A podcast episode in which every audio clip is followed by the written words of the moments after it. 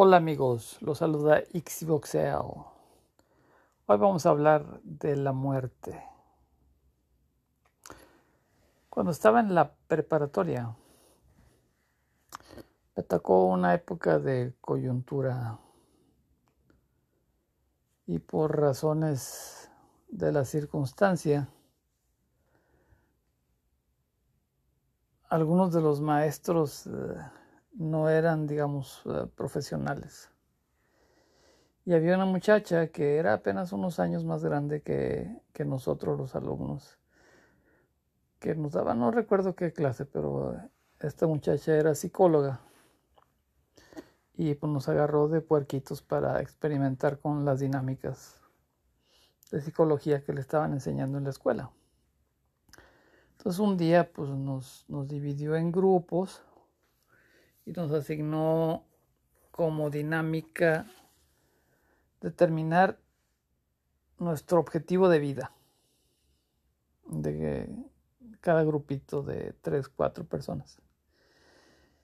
Y en un grupo, me acuerdo, estaba una muchacha que se llamaba Mirtala, una muchacha grandota, protofeminista, bastante ruda, hippie. Y total que cuando le llega el turno, cuál es tu objetivo de vida, pues dice este es la muerte. Y pues todos nos quedamos con cara de what, como, o sea, o sea, se, entiende que, que la vida termina cuando te mueres, pero tampoco, tampoco suena que la muerte es objetivo de vida. Total que la maestra y todos pues le preguntan pues qué, cómo que el objetivo de vivir es eh, la muerte. Y creo recordar que el sentido de la respuesta era que pues como la muerte es inevitable,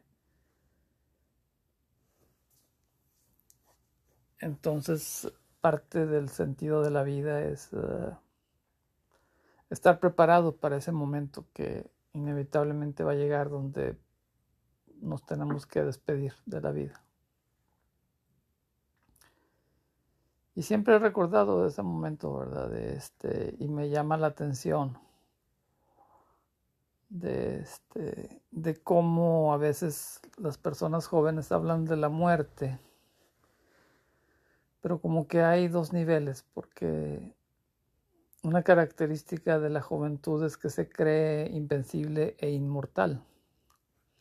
Entonces, aunque alguien en general, en general, o sea, a una persona joven puede tener una experiencia de vida dramática en donde confronta la muerte de familiares o seres queridos o una situación de guerra, qué sé yo, pero digamos en general en general, aunque a un nivel racional se puede hablar de la muerte, a un nivel más profundo, emotivo, cognitivo, este, realmente mi observación es que es muy difícil aceptar la mortalidad de, cada uno de nosotros. O sea, a cualquier persona que le preguntes te va a decir, si le preguntas, este, ¿estás consciente que te vas a morir? Tú dices, sí, este, pero si le preguntas qué planes tiene para dentro de dos semanas o tres semanas o el próximo año, independientemente de la edad, pues te va a decir los planes que tiene para el año que viene.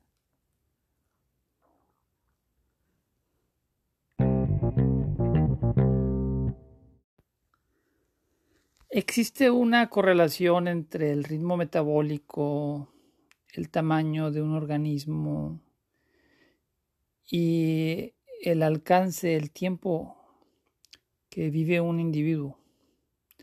Es decir, eh, el ciclo de vida es un parámetro de diseño, una característica de los seres vivos que está determinada por cuestiones eh, evolutivas que le permiten a, la información que determina el patrón del organismo mantenerse. Es decir, mientras el individuo es mortal, la vida misma es inmortal, por lo menos en la escala del individuo. Al final, el mismo universo tiene un ciclo de vida. Como dice el aforismo, todo lo que empieza termina. Y pues la única evidencia de vida definitiva que existe en este momento es la vida en la Tierra y eventualmente el Sol se va a convertir en una gigante roja y goodbye, independientemente de una capacidad de adaptación, las condiciones simplemente van a dejar de existir y se va a acabar la vida en la Tierra. Pero bueno, mientras los individuos viven eh, desde horas hasta miles de años, la vida en la Tierra tiene este, más de 4 mil millones de años. Entonces son escalas y escalas, escalas de diferencia entre la vida misma y los individuos. Pero aunque, digamos, eh, los organismos están programados para vivir solamente un tiempo predefinido suficiente para que sirva como agente reproductivo, desde el punto de vista del individuo, o sea, para que este esquema funcione, el individuo tiene que tomarse muy en serio su propia supervivencia, hasta el grado de que está fuera de todo control de voluntad. Aunque es verdad que la voluntad de vivir es un factor tal vez inclusive hasta necesario, realmente la voluntad de vivir está en un nivel muy básico, mucho más profundo de cualquier cosa racional o de toma de decisiones. es lo que se podría llamar un instinto de supervivencia fundamental.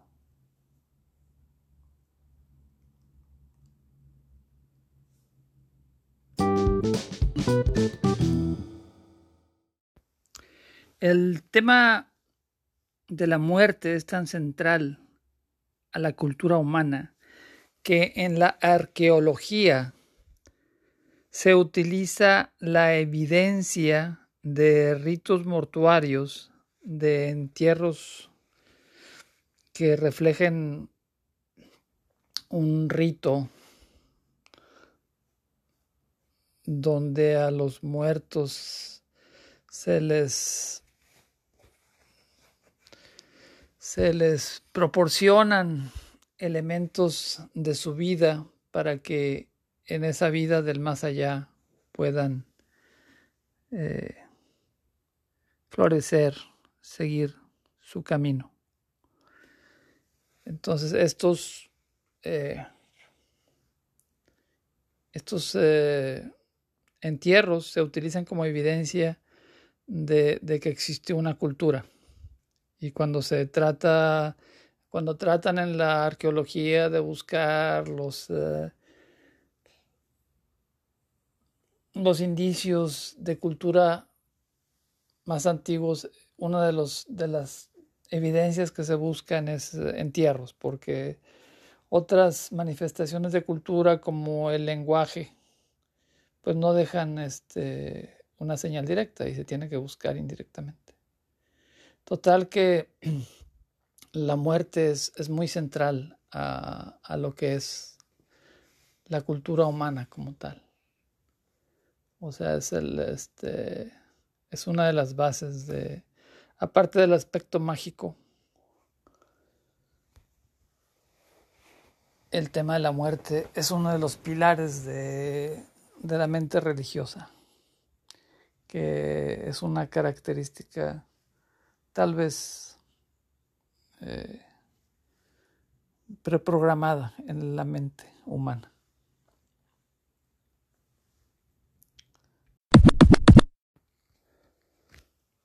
¿Cómo trataban a los enfermos, los moribundos, los ancianos en las sociedades primitivas? Hace poco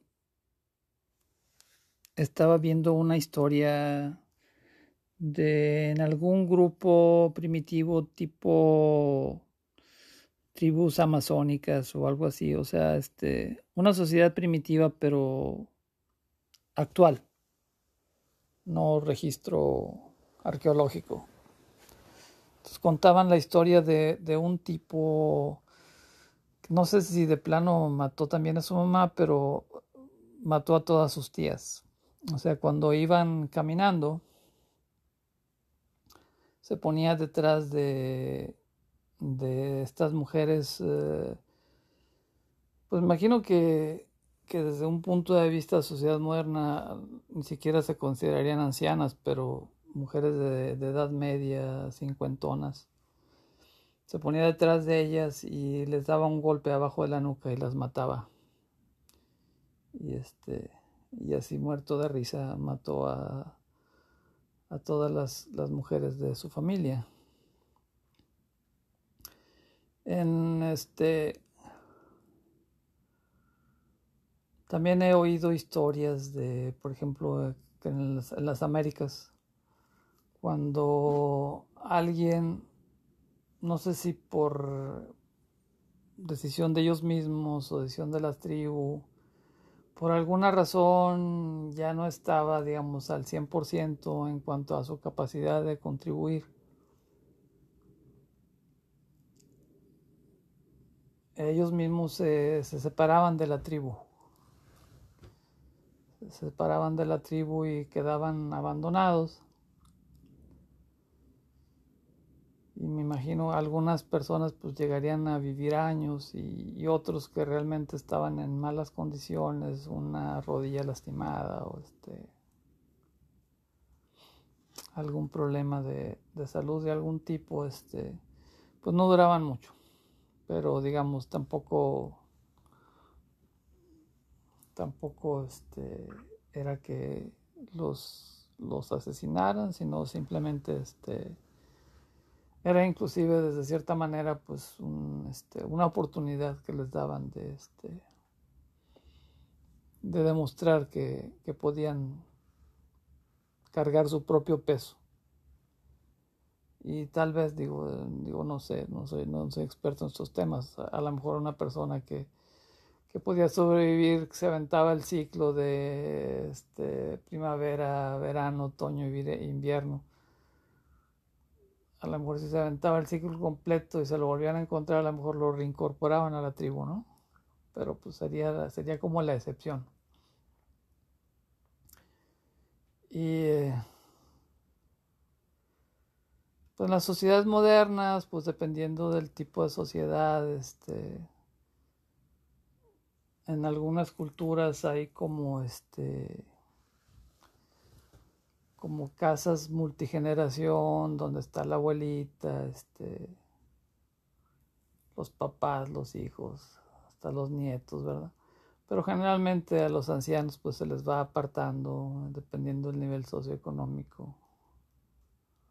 Quedan abandonados o se les manda a, a un asilo. O algún familiar los, los cuida. Hay diferentes enfoques en este tema. Porque hay, digamos, un balance. Un balance entre el respeto, el cariño y la sabiduría. Y el costo, el costo emocional, físico y económico de estar con una persona que está en un proceso de, muerte. De... Mi papá nos contaba regularmente una historia que era medio chiste, medio historia, de que eh, un, un, hombre lleva a su papá este, cargado en hombros. Pues su papá ya es una persona anciana, entonces pues no, no pesaba mucho.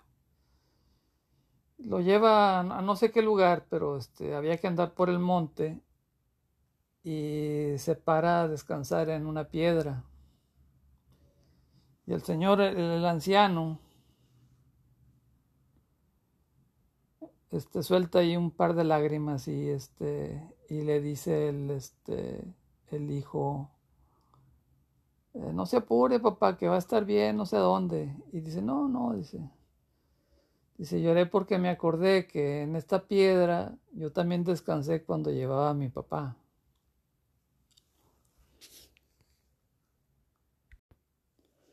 Es curioso a dónde te lleva el algoritmo de YouTube, ¿no? Cuando estás navegando y, y te aparecen cosas que, que, no sabes que existen y que nunca buscarías, pero este, te las presenta el algoritmo y las ves, ¿no? Y son, son interesantes. Una de esas eh, joyitas, digamos, que se encuentra uno ahí en YouTube estaba viendo la historia de un filósofo que cuando tenía 60 años escribió un libro sobre la muerte. Y el tema del libro este que escribió a los 60 años sobre la muerte es que, que es irracional tenerle miedo a la muerte porque la muerte es un vacío absoluto y no hay nada que tener miedo porque cuando estás muerto, pues simplemente no, ya se acabó el asunto y no hay, no hay ningún dolor, ninguna pena, ningún remordimiento, este, entonces no hay nada que temer. Pero este documental, este video, está hecho cuando este filósofo tenía noventa y tantos años ya había muerto su esposa y vivía solo, no abandonado. Este, iba en el video te muestran que una muchacha de bastante joven iba este, todos los días a ayudarlo a vestirse y le preparaba el desayuno y este, pues vivía en su casa, tenía su jardín y este y hablaba el Señor de cómo, cómo extrañaba a, su esposa, cómo se sentía solo y cómo este, a los 60 años había escrito este libro acerca de que racionalmente no hay por qué tenerle miedo a la muerte, pero que a los noventa y tantos años, cuando ya era muy claro que, que la muerte estaba tocando a la puerta, que sí le daba miedo.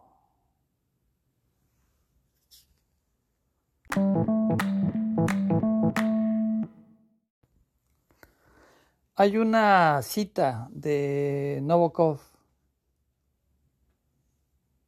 acerca del, de la actitud hacia la muerte, no sobre la muerte, sino la actitud hacia la muerte. Dice Novokov que la cuna se mece entre los abismos que la existencia, la vida, es apenas un destello muy breve entre dos infinitos. una oscuridad infinita antes de nacer y una oscuridad infinita después de la existencia. Y aunque estos abismos son gemelos, por regla general, nos inquietamos más de el que viene, de el que fue.